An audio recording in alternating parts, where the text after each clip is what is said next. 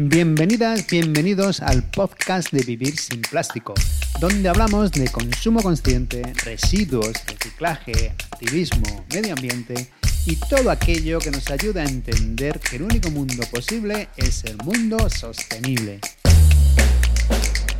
Hoy nuestra invitada es Bárbara Veiga, conferenciante, documentalista, fotógrafa, escritora, aventurera y por encima de todo activista. No te lo pierdas, esta entrevista no tiene desperdicio. Así que sin más, vamos a escucharla.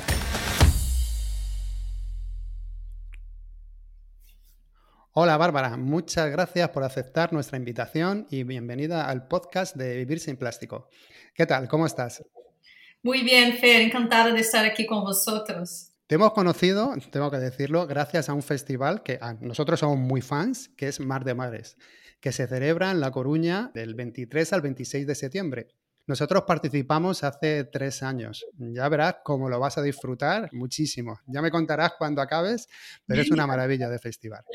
Bueno, como por aquí no te conocemos mucho, ¿te puedes presentar brevemente a ti misma y contarnos cómo nace esa pasión tuya por los océanos? Claro. Bueno, es Bárbara Veiga, documentarista, fotógrafa, enamorada del mar, soy también veneradora, autora del libro Sete años en Sete Mares, y eh, cofundadora del movimiento Liga de las Mujeres por el Océano. Y bueno, lo que la relación que tengo en el mar ya hace desde mucho tiempo. Soy de Río de Janeiro, brasileña, entonces desde muy pequeña tengo una relación muy, muy próxima con el mar.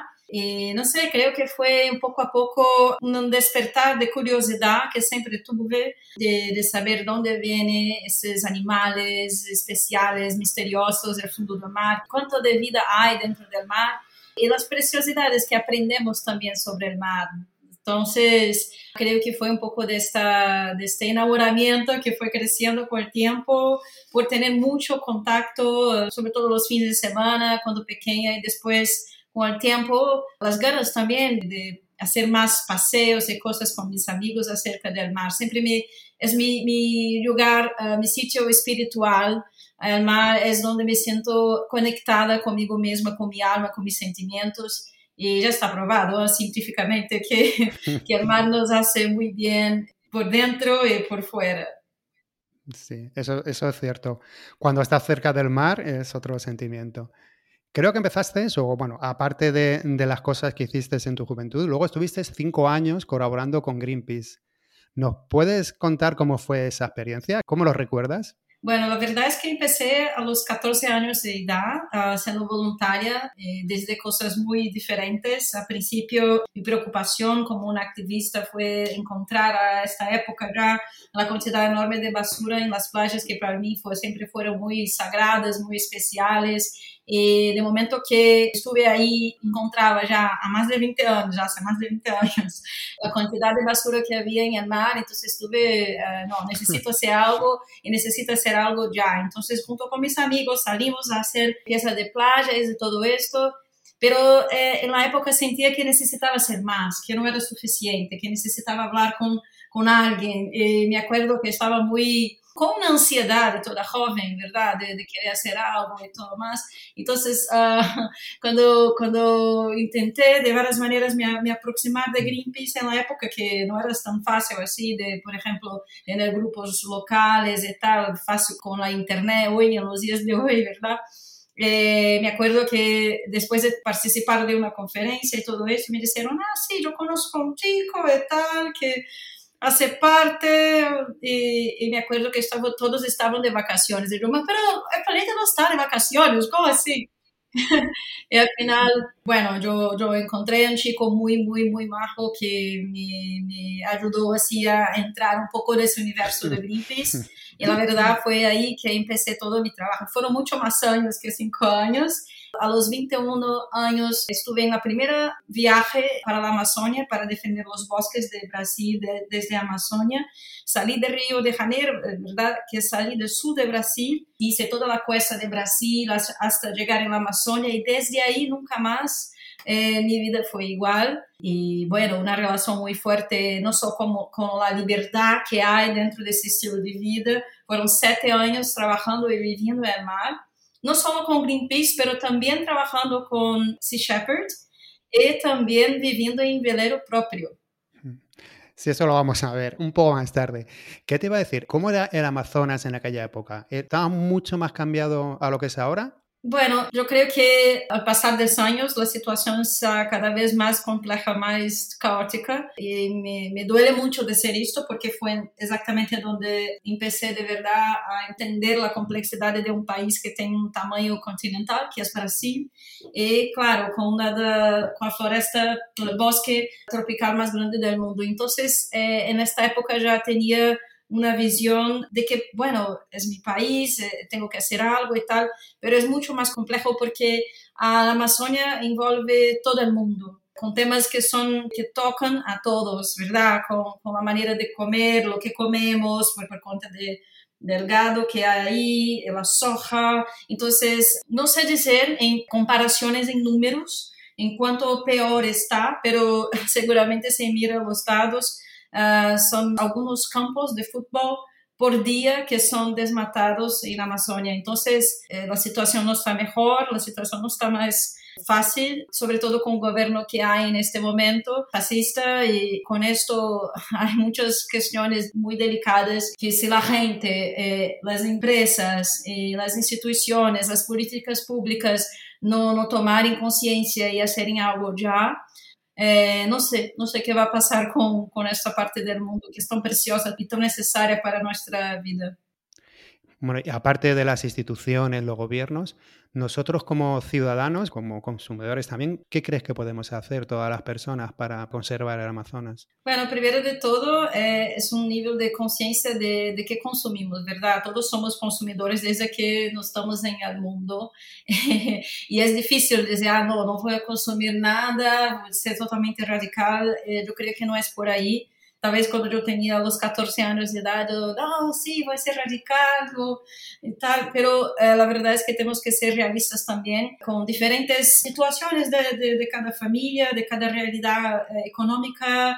Então, creio que é, primeiro de todo, é por que não fazer uma lista, sabe? Na lista, de tomar um, uma carneta de notas. Como, como eu desperto por la manhã? Que hago por la manhã? que tipo de café estou tomando, Joe, que roupa estou utilizando, estou apoiando produtores locais. Então, é quase que uma invitação, um aprofundamento psicológico, ecológico para serlo. Pero quando eu digo isso às pessoas, nas charlas que hago eu, não é uma coisa que, que vas a fazer assim, uma, uh, me despertei por la manhã e agora sou vegana, y ahora no, todo que tengo voy a poner en la basura, voy a vivir en, bosque. Entonces creo que eh, cada persona tiene una manera de empezar sus cambios, pero lo más importante son cambios con constancia, con conciencia y siempre hablar con la gente, ¿sabes? Eh, eh, hablar con los amigos, hablar con la familia. Mira, estoy en un proceso, quiero cambiar, ¿cómo podemos hacer esto juntos? Porque es mucho más fácil cuando hablamos con las personas, cuando exponemos nuestras uh, preocupaciones, porque no es solo cambiar la marca de, de, de, las que compras, es también hablar con la gente que vive en tu ciclo, en tu medio, eh, en, en tu nivel social, para que hagam o mesmo. E, e são cambios que, senão hacemos ahora já não vamos a tener más opciones, ¿sabes? Então, é algo realmente muito, eh, muito serio. Eh, temos buenos exemplos e eu como estou há muito tempo aí como ativista que a coisa boa de esta que, de vida, de duas décadas, mais de duas décadas trabalhando com isso é simplesmente ver que há opções, há empresas, há gente que está falando sobre isso. Eu quando comecei, todos me miravam um pouco como hippie e tal, Pero ahora es interesante uh, mirar por cuenta de cambios climáticos, emergencia climática, ¿verdad? Especies que están amenazadas, con tantos problemas complejos que el mundo está pasando, y ahí no hablamos ni de pandemia ni nada, estamos hablando de cuestiones eh, realmente ambientales y todo más, já temos provas suficientes que, que necessitamos fazer este câmbio e que a gente está pensando sobre isso, está falando sobre isso nas escolas, em tudo isso. Então, em minha época, a gente não falava sobre isso. Então, só de poner, haver esse espaço que estamos aqui, tu e eu, reflexionando eh, de qué manera dentro de la comunicación, de qué manera dentro de las artes, de qué manera eh, dentro de nuestras vidas personales, íntimas, podemos cambiar, ya es un pasillo, un pasillo, así se dice. Un paso adelante. un paso adelante, sí, sí. Sí, pero tienes toda la razón de mi punto de vista. Bueno, después con Greenpeace también estuviste navegando en el Arctic eh, Sunrise. ¿Cómo fue esa etapa de tu vida? Creo que estuviste por el Caribe, ¿verdad? Con ellos. Sí, sí, sí. Uh, el Arctic Sunrise fue el primero um, uh, barco, el navío que estuve eh, con Greenpeace. Cuando salimos de Amazonia y fuimos en Caribe, para mí fue como, wow, qué cambio, cómo voy a hacer mi activismo en otro país, en una isla, hablando de, la, de las ballenas, porque era en la época, eh, nuestra campaña es para proteger las ballenas. Todo el año hay una conferencia internacional ballenera para discutir el número de ballenas que son cazadas para eh, estudos científicos. Pero esos estudos científicos, las pesquisas científicas, ya están probadas justo por los cientistas que no son más necesarias, ¿verdad? Entonces es realmente una locura que uh, muchas, muchísimas, uh, 600, 800 mil ballenas son muertas cuando na verdade esses números vão para eh, o plato de alguém, sustentar a indústria de cosméticas e tantas outras coisas que acabam servindo para aumentar a economia, sobretudo japonesa. Pero claro, há outras culturas também que são a favor de esto. Então, na época foi uh, uma experiência muito intensa, porque é uma isla onde este encontro se passou. Cada ano é um país diferente, um país distinto. Bueno, todos uh, que estuvieron ahí haciendo una acción directa, eh, que fueron más o menos ocho activistas, fueron presos, deportados, entonces fue una experiencia muy fuerte. Y yo tenía 21 años, entonces para mí es, wow, eh, estoy aquí presa y una solitaria eh, no tengo contacto con mis colegas, no sé dónde voy, qué estoy haciendo, pero al fondo dentro de, de, mi dentro de mi alma, sabía que necesitaba hacer algo, que solo poner una escribir sobre esto eh, era suficiente, necesitaba realmente poner allí eh, mis ideas, mi cuerpo, sabe, mi, la mirada, todos los detalles eh, dentro de esta acción directa que fue hecha y bueno, las consecuencias que no fueron tan fáciles, pero contando con eh, apoyo y la prensa y abogados que también ayudaron para salir de esta situación. Pero fue mi primera prisión uh, internacional y que seguramente me dejó con muchas reflexiones y cambió mi, mi vida. Que estuviste dos días detenida, creo, ¿verdad? Sí, sí, fueron dos días, pero en condiciones un poco complexas, porque estaba dentro, sabes, en contacto con la gente y sin agua, sin comida y todo negro de alrededor, ¿verdad? Porque una solitaria es así.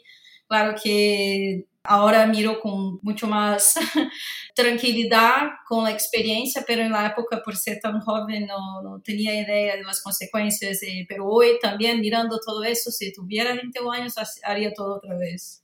¿Que lo harías al revés? Oh, la, otra vez. Ah, otra vez, que lo harías otra vez. por, por, por, supuesto. Bueno, después de esto, creo que empezaste a colaborar con Sea First y te fuiste a la Antártida a documentar los santuarios de ballenas. ¿Qué ocurre con las ballenas en la Antártida?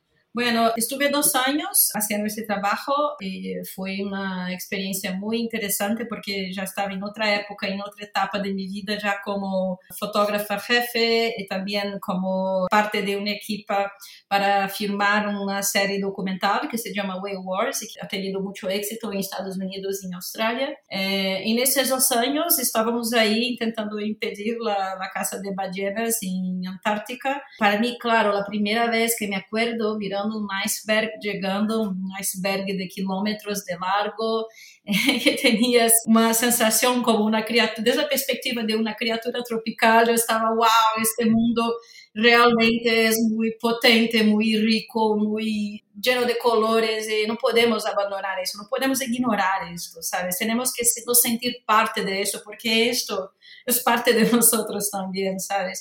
E foi uma experiência que foi uma mescla de todo, como toda a minha vida, porque foi um momento de claro, de ansiedad profesionalmente, porque estaba migrando desde viajes uh, de una parte a otra, pero más o menos en sitios que se puede, por ejemplo, ir de avión y tal. Claro que hice todo por mar, de barco, pero en Antártica no, es, es una parte del mundo que sigue ahí muy que é difícil chegar, que há um turismo e tal, pero é muito distinto chegar aí depois de semanas de tempestades, sabes, com todo que, que parece uma máquina de lavar, então tu estás aí o tempo todo tentando equilibrar-se dentro do barco, tu corpo, tu cabeça, e mi caso meus equipamentos como como fotógrafa e directora de vídeo, es esto, documentando un crimen ambiental, ¿verdad? Que, que se pasó por muchos años, y que gracias a esta serie de televisión muchas ballenas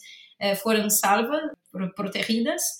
Eh, no murieron y, claro, también un trabajo muy serio con, con Sea Shepherd, eh, de estar ahí lado a lado con Paul Watson, que bueno, una, un personaje ahí muy importante, ¿verdad? Dentro de activismo de los mares, dentro de activismo ambiental. Entonces fue realmente así una oportunidad de conocer un líder importante que fue cofundador de Greenpeace, fundador de Sea Shepherd, entonces seguramente aprendi muito com ele.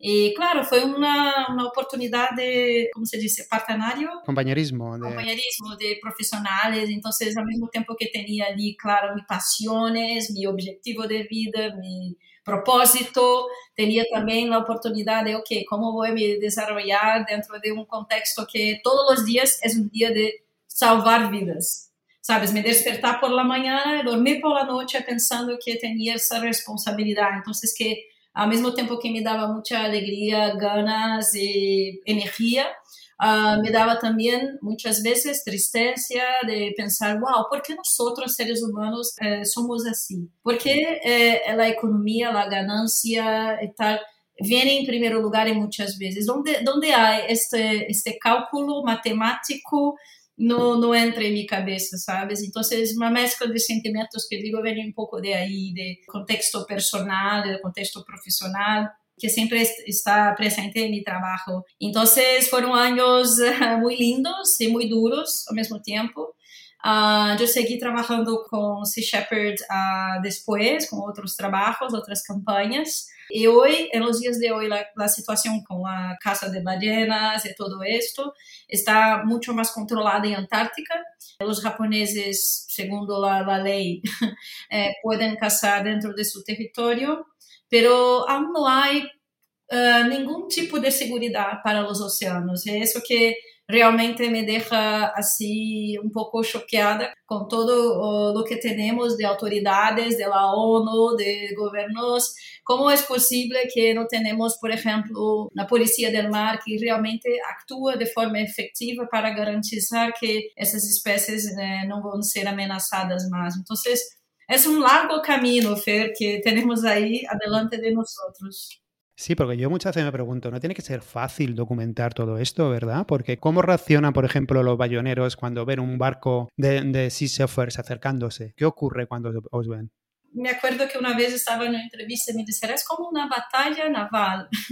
y realmente ¿eh? es como una batalla porque estás ahí en una condición difícil, ¿verdad? Yo estuve con menos 40 grados una vez y Claro, eh, no es un viaje de lujo, confortable, estamos ahí realmente con un objetivo muy serio de preservación, de conservación del mar. Ellos nos reconocen porque saben la temporada de caza de ballenas es muy específica, es en determinadas épocas en el verano, por ejemplo, en las Islas Faroes, eh, en Antártica, en el caso y tal, normalmente es los veranos porque tienen la cuestión migratoria de las ballenas y no solamente esto, ¿eh? Eh, hay otro problema también, otros problemas, ¿no? que es la barbatana de tubarones, delfines, atún también, que es complicado. Entonces, ¿cómo hacer que, por ejemplo, la gente pueda comprender dónde viene lo que come, ¿sabes? Y es claro que eso no significa sacar de una comunidad que depende de para vivir ni nada de esto, pero estoy segura que podemos encontrar medios de enseñar a la gente a través de charlas educativas, de espacios de interacción, para que podamos eh, de ninguna manera participar de ese tipo de crimen, porque es un crimen. Tener una información que es eh, la degradación de especies y no hacer nada. Sí, es, no, desde mi punto de vista es un crimen. También estuviste con ellos en el Mediterráneo, ¿verdad? Con la pesca ilegal de atún. ¿Hay mucha pesca ilegal de, de atún en el Mediterráneo? Bueno, es importante antes de más nada decir también que hay Claro, ah, estamos aqui falando desses temas todos, mas sabemos que eh, plástico é um problema gigantesco e isto é a causa principal, por exemplo, de, de muitos animais ah, em mar estão, que não estão conseguindo viver, verdade? A parte da acidificação do oceano, das temperaturas e tudo isso que está cambiando também. O atum Sí, hay especies que ya están amenazadas. Lo que pasa es que hay haciendas de atún por todas las partes en el Mediterráneo, sobre todo. Y también, bueno, fue donde hice eh, con Greenpeace y también con Sea Shepherd, entonces con las dos organizaciones. El problema es que hay un sistema de pesca ilegal y que pocas personas están... Uh, aparte de esto, y, y, con esto hay muchos pescados que salen y vienen todo el tiempo en una velocidad de la luz y no sabemos, no tenemos información. Por ejemplo, hay muchos barcos que cambian sus nombres, matrículas, colores, para que no puedan ser reconocidos en, en medio del mar. Entonces, eh, esto también es un otro problema que estamos ahí encontrando y fue parte también de este trabajo que hice con las dos organizaciones, de hacer una investigación e intentar hacer con que ellos sepan que hay gente que está ahí mirando y que no, no pueden continuar con ese tipo de actividades. Bueno, creo que también has estado en las Islas Feroe. ¿Nos puedes contar qué ocurre en estas islas con las ballenas? Sí, sí. En las Islas Feroe estuve dos veces y en esas ocasiones fueron muy distintas. La primera fue una invitación para hacer un trabajo de espía. Yo nunca pensé en mi vida que iba a trabajar haciendo ese tipo de investigación, pero para mí fue muy importante porque me ha enseñado cómo puedo uh, mirar la gente que tiene una cultura tan distinta de la mía e sem chegar de uma maneira de julgamentos e coisas assim, pero Claro, eu tinha uma câmera em al botão de minha camisa, que era uma câmera escondida, se diz assim. Sim, sim, sim.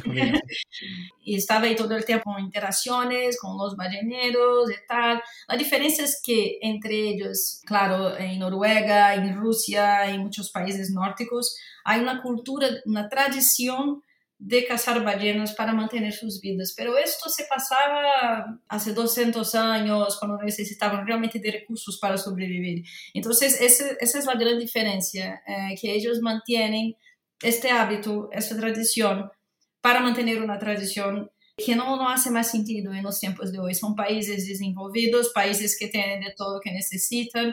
Entonces, ¿por qué cazar ballenas? Y dentro de ese trabajo, uh, mi objetivo era impedir que esas ballenas fueran cazadas. Entonces yo estaba ahí básicamente con otra identidad, otro nombre, otra, básicamente otra persona para impedir que eso se pasaba conectada con los barcos de Sea Shepherd intentando decirles, mira, en la playa tal, hora tal, una caza va a acontecer de ballenas, entonces por favor evítala. Entonces fue un trabajo muy uh, diferente de todo, comparado a las cosas que de todo que hice, pero que fue muy eficiente, muy eficaz. La gente, el tiempo que estuvimos ahí, las ballenas estaban salvas, pero después de eso es siempre un misterio, ¿verdad? Porque no hay cómo controlar esto de una manera seria. Claro que entre ellos, aparentemente hay un número de ballenas que pueden ser cazadas para controlar esto, pero el problema es que mucha de la gente no come esta ballena, entonces es muerte por muerte, sangre por sangre, porque saben que esta carne de ballena está llena de metales pesados que no son buenos para nuestra salud. Entonces, si una mujer embarazada no puede comer esta carne porque puede deformar su hijo o hija, entonces hay un problema. Y si la gente mata un animal solo para mantener una tradición, también no hace sentido, ¿sabes? Entonces, con el pasar de los años, eh, después de muchas campañas, yo estuve otra vez, eh, pero de Bárbara, Bárbara, para hacer las filmágenes uh, para la misma serie de televisión de Discovery Channel del anterior, que es Viking Shores, se llama Viking Shores. Y a partir de ahí intentar conectar con la gente, intentar hacer un, una aproximación más real, más de vamos a hablar sobre esto, ¿sabe? Y que creo que bueno, avanza lentamente, pero avanza. Sí, yo no me imagino a mí mismo haciendo como de espía. a mí me descubrirían rápido. no, no, es verdad, yo no, no valgo para actuar. ¿Qué te iba a decir? Creo que tuviste hasta que comer carne de ballena para no delatarte, ¿verdad? Bueno, fue cuando yo estuve en, una casa de una pareja, como un bed and breakfast de estos, que eran locales, personas de la isla y que estaban ahí uh, me recibiendo y, y, y, allí, claro, como estaba de espía, como estaba haciendo parte de, de, su rutina y agradecida por la hospitalidad y todo esto. Y en este momento que estaba en la mesa, y yo, wow, bueno, qué bueno, hay zanahoria, hay arroz, voy aquí me defender muy bien. Pero cuando pusieron un pedazo de, de ballena en mi plato, yo casi me puse a llorar, así que tuve que comerla y imagínate, yo soy vegetariana desde hace muchos años, más de 20 años. Y fue, fue una sensación muy triste, así fue como comer un poco, sentir un poco la muerte, ¿sabe? La muerte de, del océano en mi boca. Entonces, claro que no fue un momento fácil, pero sabía que para la visión era importante. Entonces, Pasé un par de días muy triste, pero saqué para adelante entendiendo que hacía parte de la misión y así, y así seguí mis, mis próximos meses, años y aquí estoy. Bueno, salvasteis muchas ballenas, que es lo importante. sí. Hay que pensar en eso. Luego creo que estuviste cuatro años navegando en velero. ¿Cuál fue el objetivo de este viaje? ¿A qué te dedicaste durante estos cuatro años? Bueno, entre siete años del mar, cuatro años fue uh, en mi propio velero. Yo tenía un compañero y decidimos en la época, bueno, ¿por qué no comprar un barco abandonado de segunda mano, reformarlo y hacerlo, entiendes, de una, un proyecto, así, un proyecto de vida? Entonces, cuando lo estabas haciendo ese trabajo, en esas misiones en el mar, estaba también en el mar, pero en mi casa. Entonces... estava aí só cambiando de barcos, pero foi um projeto muito interessante porque era um barco que estava totalmente abandonado em Malásia e que necessitava de muito cuidado. Entonces fueron experiencias eh, muy interesantes porque no tenía idea cómo reformar materiales como aluminio, que fue el material de mi barco, y su interior, que era todo en madera. Entonces fue como un proyecto para también enseñarme que todo es posible, ¿sabe? Mesmo que sin muchas condiciones financieras, pero muchas ganas de hacer un proyecto salir del papel y de los sueños. Uh, entonces fue algo que me orgullo mucho. Fueron 15 países saliendo de Malasia y llegando en Turquía. Qué, qué, maravilla. En todos estos años habrás tenido grandes tormentas, ¿no? En medio del mar, me imagino. ¿Qué se siente cuando estás en medio de una gran tormenta? Um, es interesante porque yo nunca tuve realmente una sensación así de, wow, minha vida vai acabar, ou que medo, ou algo assim, mas um respeito muito grande, um respeito muito forte. É como se fossem oportunidades de que bueno que estou aqui, agora e viva. É, é um exercício de mindfulness, é um exercício de estar realmente presente aqui e agora. Eu creio que muita gente agora está pensando muito mais em vida depois da pandemia, em como nos relacionamos com as coisas, com as pessoas eh, com a natureza, pero principalmente, desde meu ponto de vista, como me relaciono comigo mesma, com este tempo que há em Armar, que é um tempo distinto de nós outros em la ciudad. No tempo de la ciudad estamos um pouco, sabes, um pouco um, a veces distraídos, a veces, ¿entiendes? Uh, podemos nos uh, sabotar algunas veces haciendo, ah, no, ahora no, después, mañana. Y al mar no, tiene que ser ahora, porque eh, hay que respetar la metodología, hay que respetar el tiempo de las cosas y si puedes cruzar una, una isla, ok, si no puedes, hay que esperar. Entonces, esa resiliencia y paciencia, que nunca fue muy fuerte, tuve que ser trabajado eh, eh, en estas circunstancias que son únicas, pero que ayuda mucho a, a, a tener una comprensión también de, de, los valores de las cosas. Así que es interesante porque cuando estaba en mar estaba pensando, Claro, aqui agora é desfrutar de deste momento. Me acordo de situações bastante difíceis, como por exemplo uma tempestade de arena que tive em Egito, que não conseguia mirar nada. e tinha que confiar um pouco em los equipamentos que tinha, GPS, radares e tudo isso, pero todo muito sencillo, com ordenadores antigos de segunda mano.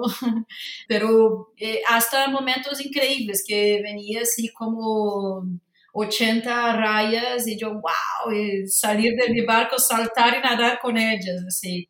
Entonces, claro, el momento de tensión también, que para mí nunca me, me voy a olvidar, de cruzar el Golfo del Aden y allí encontrar con cuatro piratas, cuatro hombres que, bueno, no, no, no pude definir su procedencia, de dónde venían, pero no, no, teníamos un idioma en común para hablar y fue una sensación de tensión muy grande porque ellos estaban con una mirada que parecía que podría invadir mi alma y yo no sabía qué querían. Al final fui desesperadamente en la costa de Somalia, que estuve a coger comida y todo más y al fin uh, lo que me di cuenta, lo que necesitaba después de muchos é, intentando falar com as manos, haciendo, mirando ao cielo e coisas assim. Que necessitava um deles era uma medicação para uma infecção que tinha.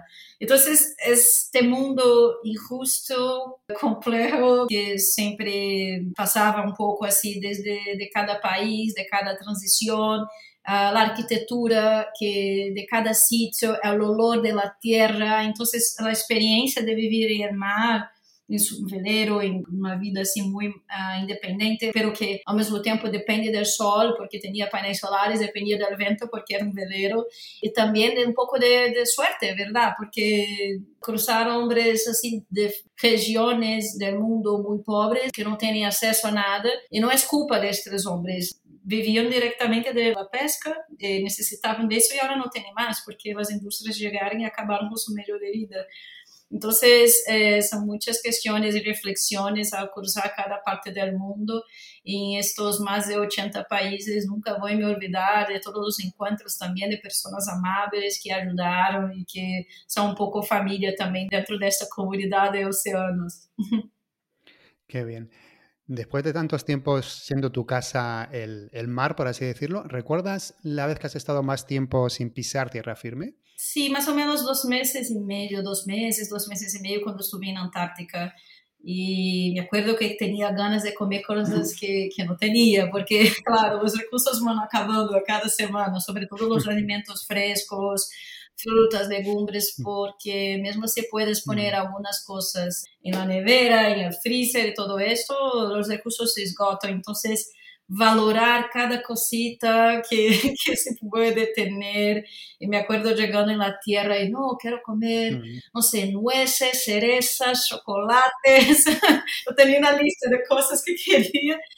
E também caminhar largas distâncias, porque, claro, estás em um espaço limitado, verdade? E não, não se pode fazer muitas coisas. Então, valorar este tempo, valorar estas coisas que também há em la Terra.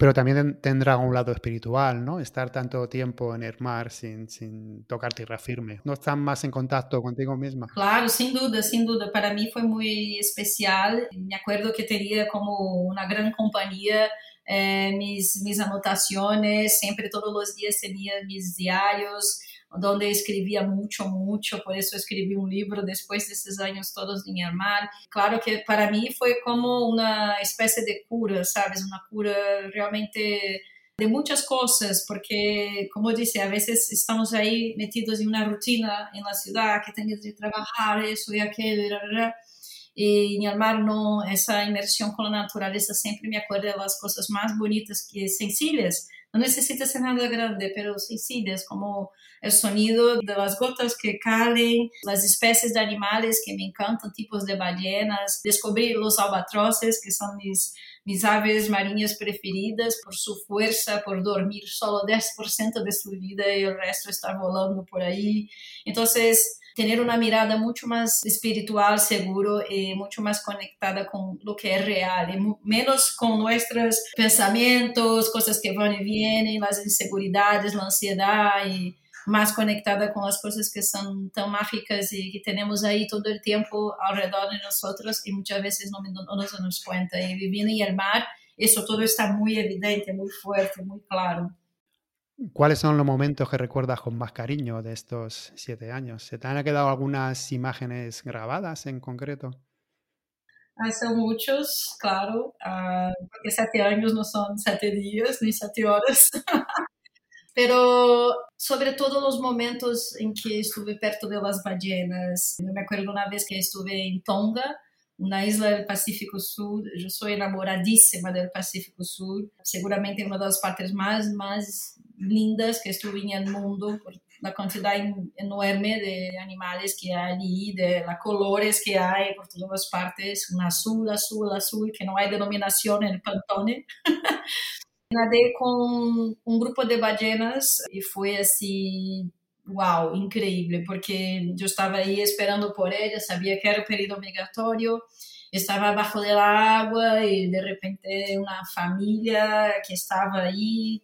E eu empiezo a sentir o sonido de uma das ballenas cantando debaixo da água, que o impacto do sonido tocou meu corpo que eu pude sentir este, este impacto do som eh, e eu estava, uau, esses animais extremamente ancestrales y que Pode se comunicar eh, em milhas e milhas e milhas de distância que estão aqui permitindo que, que eu possa compartilhar desse momento juntos, porque são animais selvagens, se, se eu poderia não estar ali, naturalmente, verdade? Então, para mim, isso foi um dos momentos que me deixaram a total certeza, a total segurança que estava em no sítio certo, fazendo a coisa certa, e que eu não poderia imaginar minha vida sem estar com conectada con el océano y haciendo trabajos que pudieran estar uh, siempre conectadas con toda esta forma de vida y seguir uh, mostrando um pouco diferente hoje a maneira que atuo, porque comecei muito jovem como uma ativista que fazia ações diretas e com o passar dos anos construindo uma história uh, muito dedicada a também ensinar a beleza das coisas e também ensinar como tendo consciência através da beleza e da vida podemos desfrutar muito mais do que tudo o que o oceano é capaz de nos proporcionar. Bueno, nosotros somos Vivir sin Plástico y no nos queda otra que preguntarte sobre el plástico en los océanos. ¿Cómo es la contaminación por plástico? ¿Has visto mucho plástico allí donde has estado? Bueno, para mí ese es un tema, bueno, para todos nosotros un tema muy serio, muy absurdo, ¿verdad? Imaginar que nosotros consumimos equivalente a una tarjeta plástica por día es algo que, que, me deja muy triste porque empecé mi activismo a los 14 años justamente por cuenta de plástico, de toda basura que encontraba en las playas que pasé toda mi vida. Y sí, ya, estuve en situaciones muy uh, delicadas, como por ejemplo en medio de Mediterráneo, encontrar una, una, tortuga que estaba completamente presa en una bolsa de plástico que era de Turquía. Entonces, coisas muito absurdas que chegavam em sítios completamente paradisíacos. Me dava muita tristeza encontrar isto. É uma delas é um dos temas que mais falamos hoje e é um dos problemas que mais que temos que uh, estar muy atentos como consumidores conscientes. Entonces, es algo que podemos intentar hacer lo máximo posible para evitar en todo, porque es un shock realmente, ¿verdad? Un material que hace pocos años que está ahí y que hace tanto daño tan rápidamente para todos nosotros. Bueno, aparte del plástico que hemos hablado ahora y de la pesca, ¿qué otras amenazas tienen los océanos?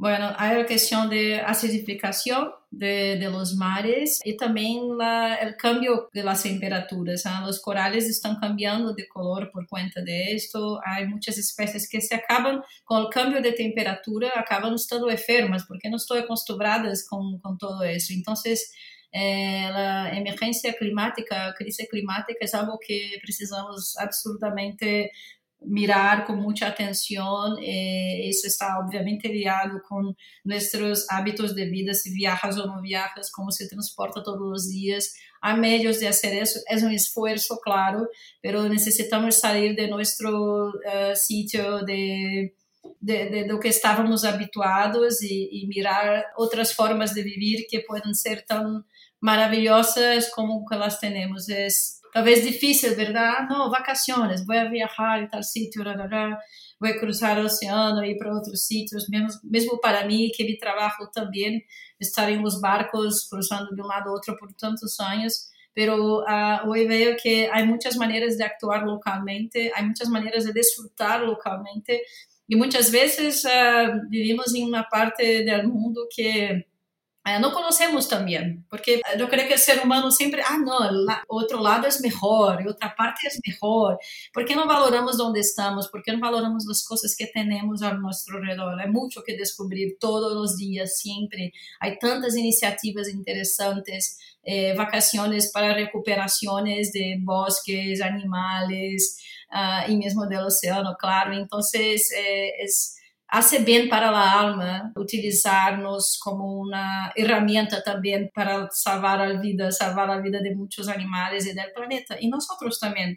Afinal, mais de 50% do oxigênio que respiramos vem do oceano, então é como um compromisso que creio que a gente precisa assumir eh, de uma maneira bonita, não como um sacrifício, pero me hace bien hacer esto y eso va a ser bien para los otros que van a quedar ahí, las próximas generaciones y mis amigos y, disfrutar esta, de este maravilloso océano de una manera más conectada e, e sensível também. Então, todo isso faz parte de nós.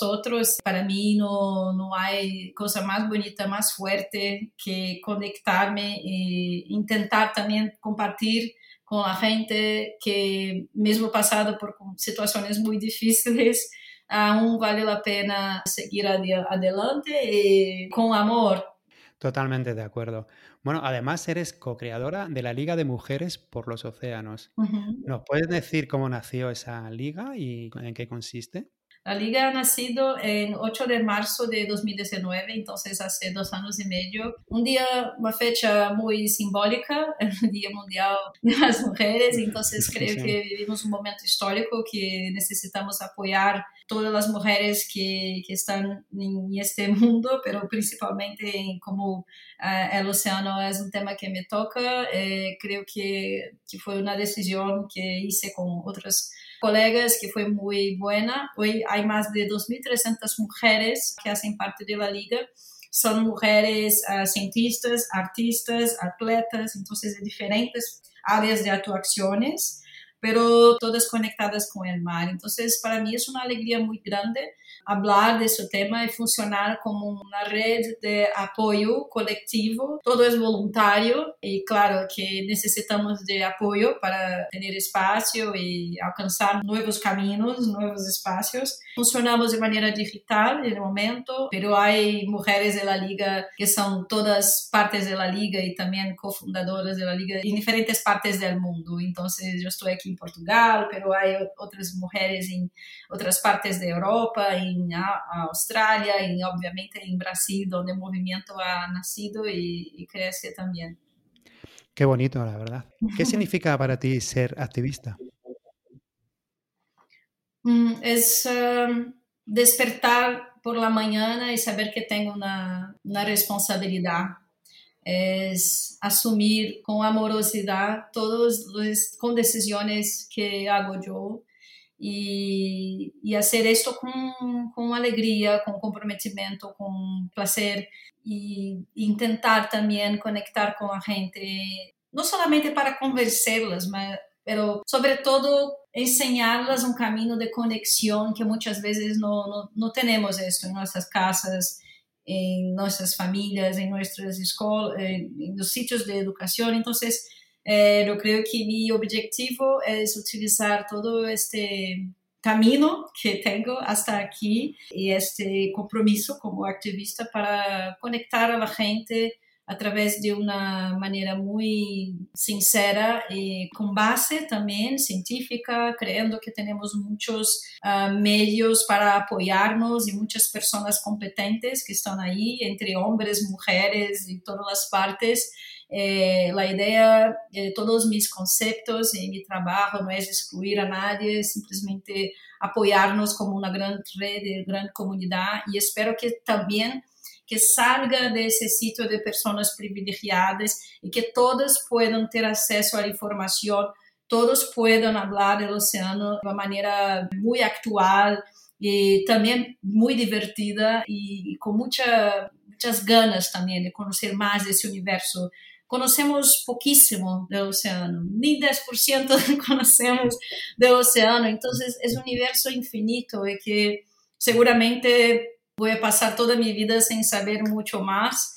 A veces pienso así que, wow, muy probablemente yo voy a dejar este planeta que tanto amo y no voy a encontrar los cambios que me gustaría ver, pero al final lo más importante es saber que estoy haciendo mi parte que estoy intentando lo mejor que puedo e intento conectar con las personas, las empresas y espero que, que, todos puedan sentir lo mismo que siento o próximo de lo que siento, entendiendo esta inmensa oportunidad y posibilidad de sermos uh, mejores a cada día. Bueno, eres conferenciante, documentalista, fotógrafa, performance, escritora. ¿Con qué medio te sientes más cómoda? Bueno, yo trabajo con comunicación y con las artes, entonces eh, creo que de todas las maneras que puedo encontrar para expresarme son válidas, pero la comunicación es, uh, es la, el punto principal, el foco para todo esto. Y es muy bueno mirar tantas posibilidades que tenemos, ¿verdad? Hoy tú puedes crear tu propio podcast, puedes crear tu propio canal de YouTube, tú puedes hacer esta independencia de movimentación, de hablar la misma cosa de varias maneras, siempre fue una pasión para mí. Una de las pasiones también que siempre tuve fue de Tintin. cómico, eh, eh, la manera cómica de hablar de las cosas, la aventura y tal, es repotero, es dinámico, pero también está en el mar y tiene un perro. Entonces son personajes eh, como él que siempre me inspiraron cuando era pequeña y, yo quería poder uh, también vivir un poco así. Eh, ser una mujer libre, alcanzar otros mares, otros sitios, ayudar a la gente, porque eu estou falando aqui de oceano, pero al final estamos falando de pessoas também, porque dependemos do oceano para viver. Então, eh, quando hablo de meu amor por el mar tão profundo, é também um amor por la gente, por las pessoas, por histórias. Então, como comunicadora, eh, encontro maneiras distintas através de outras plataformas, outras ferramentas para conectar a la gente. Então, quando hago, por exemplo, uma performance, estou falando com o público de arte sobre meu amor aos oceanos. Quando estou falando em uma conferência, estou falando com as empresas, com as universidades. É uma outra maneira de comunicar sobre os oceanos. Quando hago uma exposição em Festival Mar de Mares, é um outro público também. Pero a raiz, a ideia, o conceito é comunicar a necessidade de preservação do oceano e da vida. Vida. Ahí me llama mucha la atención la performance de o que o preciso, perdona en portugués, o sea, lo que preciso en español. ¿Nos puedes explicar en qué consistía? Sí, sí, eh, eso fue una experiencia muy fuerte, especialmente eh, de intercambios con personas, porque yo estaba en São Paulo en la época y yo vivía allá un par de, de años y tenía uma preocupação muito grande com as pessoas que viviam na zona que era de adictos de crack e, e eu pensava que necessitava conectar com esta gente de uma maneira diferente, autêntica, pero com, tentando pensar de que maneira alcançá-las, porque tinha um problema muito, muito uh, complexo e eu não tinha uh, eh, estrutura psicológica e como vou fazer isso. Então, eu construí como uma, uma estrutura onde tinha objetos míos, uh, fotografías mías, cartas, porque sempre escrevia cartas para mis amigos quando estava em el mar, e também sempre escrevi em diário, então a escrita sempre muito presente, as fotografias e objetos meus, roupas minhas, coisas minhas que eu estava ali disponível para através de cada objeto contar uma história e falar do oceano para essas pessoas também. Entonces uh, yo tenía un kimono que traído de Japón, donde tenía muchas palabras que me, me, conectaban al mar. Y fue una experiencia muy fuerte de hablar con esta gente sobre el mar, saber la perspectiva de ellos sobre el mar en una ciudad que hay 14 millones de habitantes, no, no hay mar tan cerca en desde la capital. Y claro, personas con dificultades económicas gigantescas. Entonces fue un desafío muy importante ponerme ahí, exponerme en esas condiciones, pero al mismo tiempo uh, descubriendo que hay mucha gente que simplesmente não tem espaço, não tem oportunidade de adentrar realmente nesse universo. Então, foi muito bonito, eu ganhei muitos abraços, e tive charlas muito profundas e não esperava tudo isso, assim que foi uma emoção muito grande. A gente quedou com tudo que tinha, eu volvi muito contente porque foi como deixar um, um pedaço de mim, todas essas histórias que eu he vivido, também com esse tipo de, de, eh, de persona que não necessariamente tem uma relação com o mar, mas eu estava ali para dizer-lhes que sim, que eles tinham uma conexão com o mar. Qué bonito, la verdad es que tuvo que ser muy, muy satisfactorio, por así decirlo. Si pudieses hablar ahora con la niña o, o, joven de 15 años, esa que empezó a limpiar la playa en Río de Janeiro con sus amigos, ¿qué le dirías? ha sido muy corajosa, corajosa sí. y que y continúe siguiendo. Este es el camino. ¿Qué planes tienes para el futuro? ¿Algún proyecto nuevo en mente que nos puedas contar?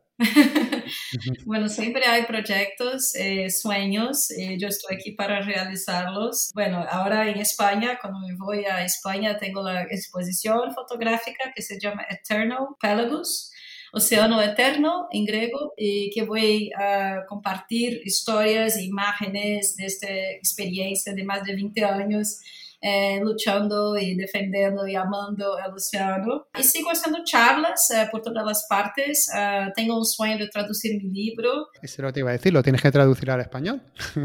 Exacto. Si hay alguien ahí que pueda ayudar, por favor, dentro del universo de la, de la literatura, eso eh, es conocimiento, ¿sabes? Entonces, a cada vez que recibo mensagens e coisas assim em Instagram, em minhas redes sociais, me quedo muito contenta porque quando eu pensei em livro, eu pensei um pouco como posso chegar em diferentes públicos, desde eh, uma, um jovem ou uma jovem que esteja começando nesse mundo, pensando o que vou fazer, como posso fazer, também gente de todas as idades que simplesmente têm curiosidade em histórias do mar, como eu antes, que sempre tive um fascínio muito grande por navegadores e como se poniam aí situação, não teriam GPS, não teria nada, estavam aí no meio do mar para descobrir algo sin descubrir algo y también corriendo todos los riesgos de vida. Y bueno, nos vemos en dos años, imagínate.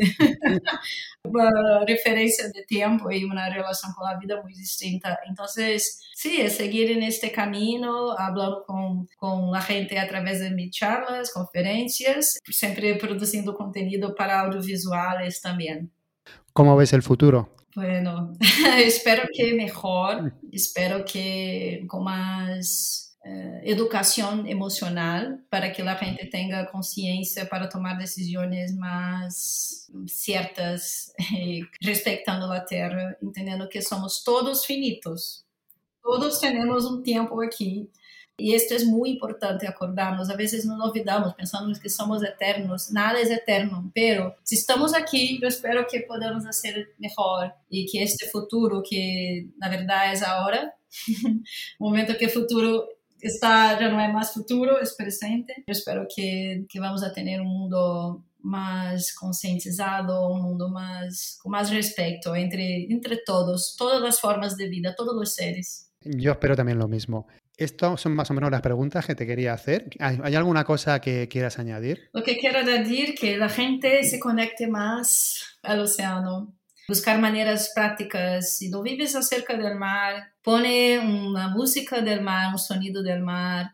Sabes, muitas vezes eh, quando estou eh, lejos do mar, a vezes pongo o sonido do mar, o sonido de las ballenas e me acalma muito e me hace muito bem. Então, a vezes uh, mirar para a água, ter uma relação com a água, eh, nos ajuda também. Água é sentimentos. Então, creio que se a gente pode eh, é, mirar para o oceano com, com este sentimento, com este amor, eu creio que podemos evolu evoluir juntos nesta aula de, de respeito, e esta possibilidade de câmbio. Estamos em um momento muito importante da década do oceano, um momento que a ONU está discutindo isso aqui, nesses festivais todos incríveis que hablam do oceano, temos esse espaço. Então, vamos aproveitar esse espaço de educação, esse espaço de conexão e desfrutar da vida todos os dias.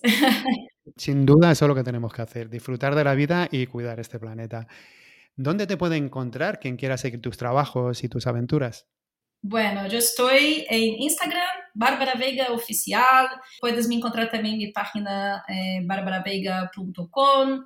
Eh, y claro, siempre disponible, abierta para proyectos, ideas, charlas, conferências. A mim me encanta trabalhar em diferentes países, é uma oportunidade também de fazer intercâmbios muito profundos, porque todos temos algo a aportar, verdade? Todos temos nossas histórias, nossas experiências, e isso não tem idade, não tem cultura, não tem nacionalidade, então me encanta de verdade eh, aprender, enseñar y lo que pueda contribuir, para mí es siempre un placer muy, muy grande. Claro, para quien quiere saber un poco más de mis historias, mis aventuras, ah, sete Anos em Sete Mares, que é meu livro, que tem versão também não só de livro físico, mas também uh, audiobook, eh, que eu mesma uh, he gravado e está se pode encontrar em Amazon e outras editoras internacionais. Eso te iba a preguntar, lo que pasa es estar en La Coruña, en el Mar de Mares, y también vas a presentar ahí tu libro, me parece, ¿no?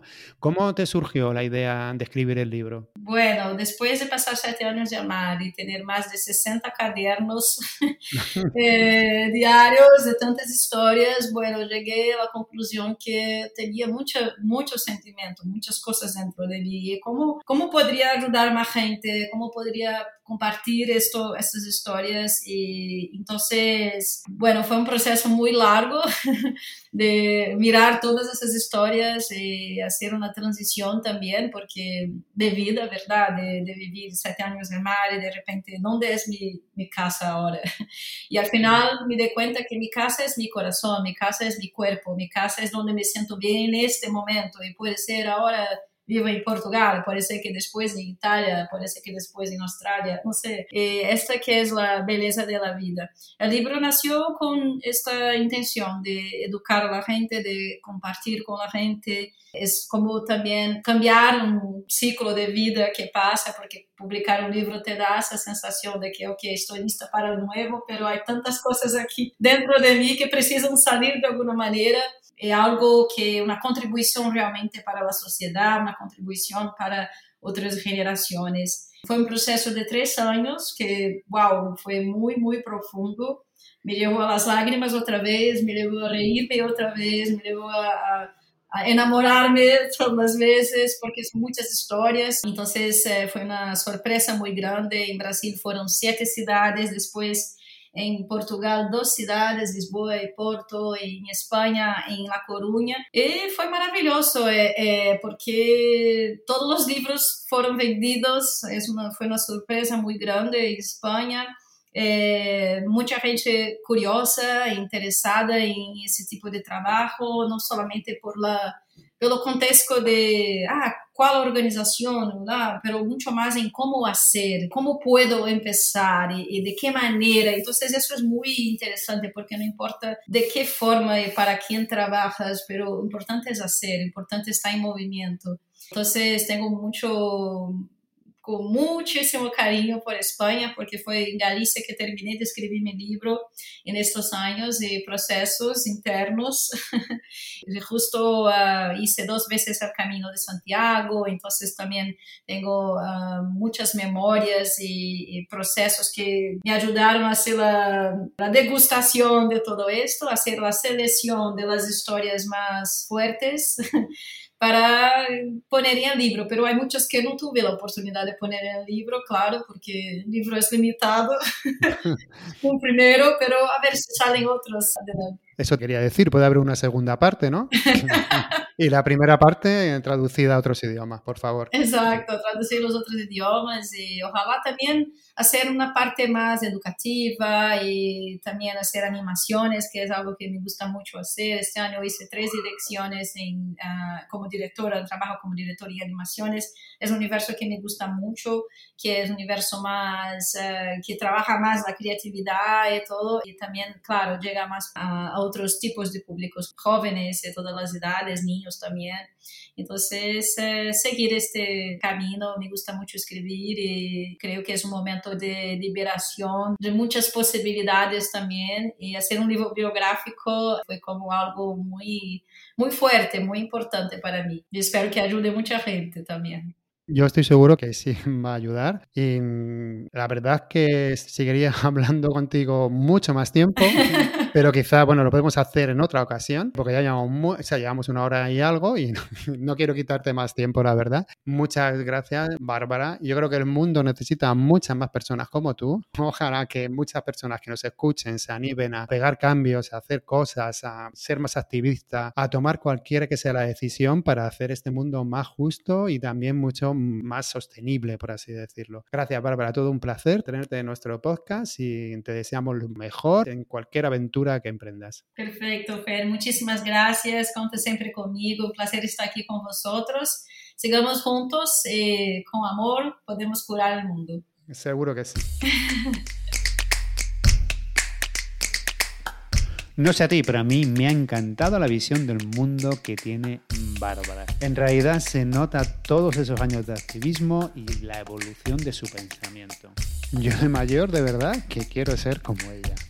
Bueno, puedes encontrar notas del programa con mucha más información en vivirsinplástico.com. Ya nosotros nos puedes encontrar en redes sociales como Vivir Sin Plástico, menos en Twitter que somos Vivir Sin Plástico.